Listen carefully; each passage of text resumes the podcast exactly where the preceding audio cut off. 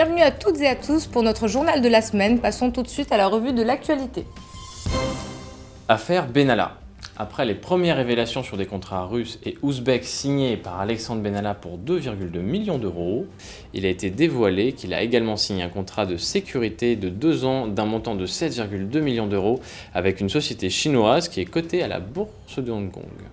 La Fédération nationale des associations d'usagers de transport s'insurge contre la SNCF pour sa stratégie suicidaire. Elle estime en effet que le groupe ferroviaire cherche à faire des économies à tout prix au détriment des usagers. La fédération déplore également une concentration de moyens sur les grands axes au détriment des lignes régionales. Polynésie française à présent avec la suppression annoncée de la chaîne France O qui a beaucoup de mal à passer. Victime de ses faibles audiences, elle devrait fermer en 2020. C'est décevant et inquiétant, regrette la ministre de la Culture et de l'Environnement du gouvernement de Polynésie française, qui poursuit, et je cite, notre continent a déjà beaucoup de mal à exister. Il y a un peu de condescendance de la part de Paris. La nouvelle classe politique méconnaît l'outre-mer et son histoire. Sa vision hexagonale des choses fait que l'on considère plus l'outre-mer comme une charge que comme un atout. Les industries militaires d'État d'Arabie Saoudite et le groupe industriel français Naval Group, dont l'État français est actionnaire majoritaire à hauteur de 62%, ont signé ce 17 février un protocole d'accord en vue de créer une entreprise commune qui construirait et développerait en Arabie saoudite des systèmes navals. Il faut savoir que l'Arabie saoudite est le deuxième plus gros client de la France en matière d'armement. Bruno Le Maire appelle Berlin à ne pas bloquer les exportations d'armes françaises car cela pourrait grandement nuire aux industriels français. Après les envolées lyriques du traité franco-allemand d'Aix-la-Chapelle, signé à la fin janvier, la dure des intérêts nationaux se rappelle à Paris et Berlin.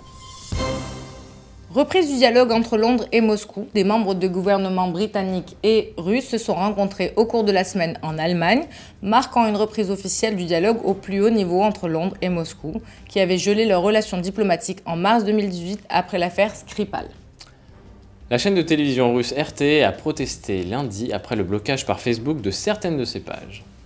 Facebook a justifié ce blocage par sa politique d'information des utilisateurs sur les origines de certains contenus. Gilets jaunes, la 15e journée de mobilisation samedi 23 février a été marquée par quelques incidents à Paris, Clermont-Ferrand et à Nantes. Les Gilets jaunes mobilisés à travers la France étaient au nombre de 46 600 selon le ministère de l'Intérieur, 114 000 selon les chiffres publiés par la page Facebook Le Nombre Jaune, et enfin le syndicat France Police estime quant à lui à 200 000 les personnes euh, mobilisées à travers l'Hexagone. Pourtant, les dernières déclarations d'Emmanuel Macron montrent qu'il n'est pas l'intention de céder et qu'il n'était pas question de faiblir. Eh oui. Un point présent sur le chômage, où le gouvernement s'est félicité des chiffres publiés par l'INSEE ce 14 février. L'INSEE a annoncé un recul de 0,3 points du chômage, qui passe à 8,8% de la population active au quatrième trimestre 2018. Alors il faut bien comprendre que l'INSEE procède à des enquêtes et fait des extrapolations sur ces chiffres du chômage, et donc il ne reflète pas nécessairement la réalité. A l'inverse, Pôle emploi, lui, procède à des vérifications effectives, et donc ces chiffres avoisinent les 11,5% de la population active. En même temps, l'emploi continue de prendre des coups partout en France. L'usine Arjowiggins, l'un des leaders mondiaux de l'industrie de la papeterie, est en liquidation judiciaire. Un démantèlement progressif débuté dans les années 90 et une détresse sociale qui avait notamment conduit en 2015 à des mouvements sociaux et à la séquestration de quatre des dirigeants de l'entreprise. En 2019, ce sont deux des filiales du groupe qui sont placées en redressement judiciaire. 900 emplois sont concernés par les plans sociaux en cours. Allez, on regarde tout de suite un extrait de la visite de François Sinault qui s'est rendu auprès des salariés de cette entreprise, dont vous retrouverez d'ailleurs l'intégralité sur notre chaîne. Ouais, je pense qu'on va au moins pouvoir sauver la moitié des emplois, non? Nous, ce qu'on veut, c'est qu'on va, quitter, demain on est, on est à la rue, on va toucher notre légal. Nous, ce qu'on veut, c'est le super légal. J'ai compris ça, j'ai compris. Moi, depuis un mois, on se bat. mais il n'y a pas d'argent, il faut, avoir de l'emploi. Oui, après, oui, mais après, le, truc, c'est déjà euh, le super légal et après, voir euh, avancer euh, pour pouvoir remettre l'usine en, en, marche. Moi, je pense que je pense qu'il faut aller au-delà de ça, parce que c'est. En fait, on, vous voulait, on, on peut acheter votre silence finalement. On vous donne, voilà, mais mais après, on aura perdu un joyau de, la technologie française. Voilà. Donc moi, il faut voir. Il y a un projet de reprise par. Un projet de reprise qui, qui, existe depuis plusieurs années. Et euh, ce projet de reprise, les propositions qui ont été faites ont toutes été refusées, y compris par la direction et pour le moment refusées aussi par l'État. Et c'était quoi ce projet de reprise En parler avec les personnes qui sont, qui sont à l'origine de ça. Mais ça veut dire diversifier la, diversifier la production, ça veut dire changer de, marché, faire du, faire du papier pour l'art, faire ce genre de choses. Enfin, je me, mets encore, euh, encore, encore une fois, on s'est aperçu une, fois au, labo en faisant, en faisant des recherches, euh, du papier médaille que l'on fabrique ici, finalement pour nous ne paraît, ne paraît pas cher, euh, quand on le revend, quand, on, va sur internet et qu'on trouve ce papier en vente sur internet, alors déjà il n'est pas en rame de 500 feuilles, il est en rame de 250 au maximum. Et puis, quand on ramène le prix au kilo, il y, a un facteur de fois 300. Fois 300. Je ne sais pas euh, euh, s'il existe beaucoup de produits où on peut faire un facteur fois 300. C'est-à-dire que nous, pour faire exactement le, même, euh, le même, chiffre d'affaires, il faut qu'on produise 300 kilos et les entreprises sur Internet n'en vendent qu'un seul kilo. C'est un papier en tête hein, pour...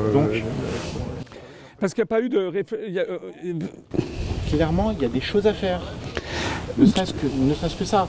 Euh, de la vente en direct, ça nous rapporterait bah énormément d'argent. Il y a des choses à faire.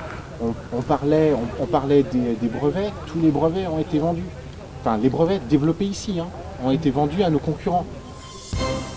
Les revers industriels se poursuivent pour le gouvernement. Après l'avortement de la fusion entre Alstom et Siemens, c'est le sauvetage de la scierie d'Ascoval dans le nord et celui du site Fort Blancfort en Gironde qui subissent un échec retentissant.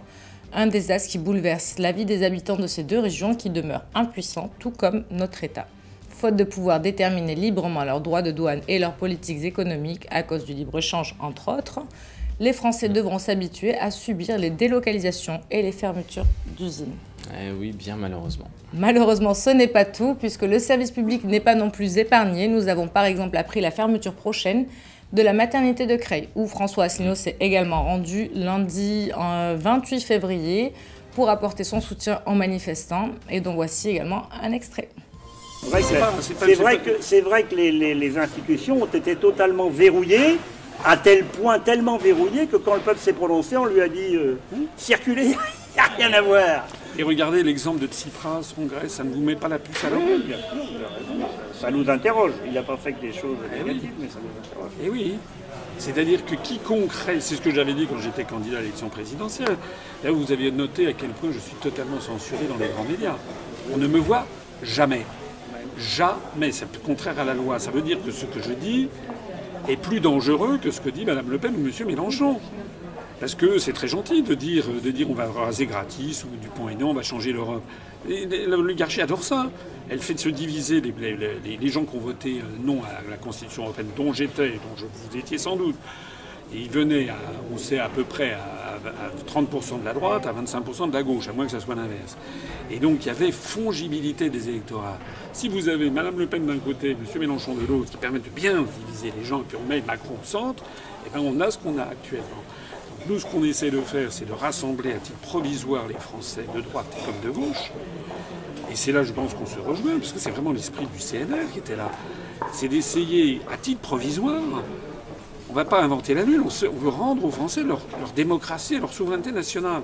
Et puis après ça, les gens se repartiront chacun dans leur, dans, leur, dans, dans leur coin pour défendre leur vision du monde. Mais aujourd'hui, les Français qui soient de droite, du centre, de gauche, on n'a plus les manettes. Voilà, tout est parti à Bruxelles, à Francfort, à Washington. C'est de ça qu'il s'agit. Et nous, on est des pragmatiques, parce qu'on se dit, on peut évidemment voir des horizons lointains, mais c'est aujourd'hui, tous les jours, vous avez 600 personnes qui basculent en dessous du seuil de pauvreté en France, tous les jours. Donc il y a une urgence, et là, vous avez les usines, elles ferment tous les jours, les maternités tous les jours, les services publics tous les jours. Les manifestations au Venezuela se poursuivent avec des scènes de violence aux frontières avec le Brésil et la Colombie. Des affrontements ont éclaté et ont fait au moins 4 morts et près de 300 blessés selon l'Organisation des Nations Unies. Les déclarations de l'opposant Juan Guaido et du secrétaire général de l'Organisation des États américains, Luis Almagro, semblent préparer le terrain et les esprits à une éventuelle intervention militaire. On rappelle que Juan Guaido participera pour la première fois à la réunion du groupe LIMAR, qui réunit 14 pays du continent, dont le vice-président des États-Unis, Mike Pence. En Algérie également, la situation est tendue depuis vendredi 22 février. L'annonce du cinquième mandat brillé par Abdelaziz Bouteflika pour les prochaines élections qui auront lieu en avril a suscité l'indignation de milliers d'Algériens. Des manifestations pour s'opposer à la candidature du chef d'État algérien au pouvoir depuis 20 années consécutives et dont l'état de santé depuis son AVC en 2013 provoque de vives polémiques. On notera également qu'un rassemblement a eu lieu à Paris dimanche 24 pour les mêmes raisons. Allez, passons à la bonne nouvelle de la semaine. La justice a fait son travail. En effet, Alexandre Benalla et Vincent Kras sont en prison suite à la violation de leur contrôle judiciaire. Et c'est tout pour aujourd'hui. Vous retrouverez Kevin et Alexandra pour le prochain journal de la semaine. Merci à tous.